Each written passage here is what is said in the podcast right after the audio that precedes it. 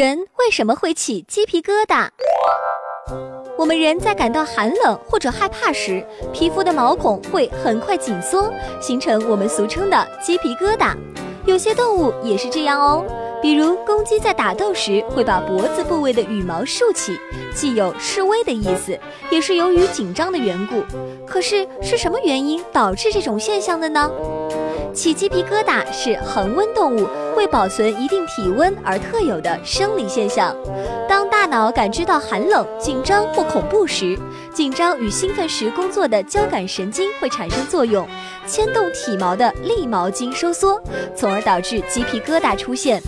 立毛筋位于体毛根部附近，它一收缩，平时横着的体毛就会竖立起来，毛发根部周边隆起。形成像鸟类皮肤一样疙疙瘩瘩的形状。起鸡皮疙瘩后，除了肌肉收缩产生热量外，关闭毛孔还有御寒的效果。体毛长的动物竖起体毛后，体毛之间产生的空隙也有利于保温。这就是为什么我们会起鸡皮疙瘩。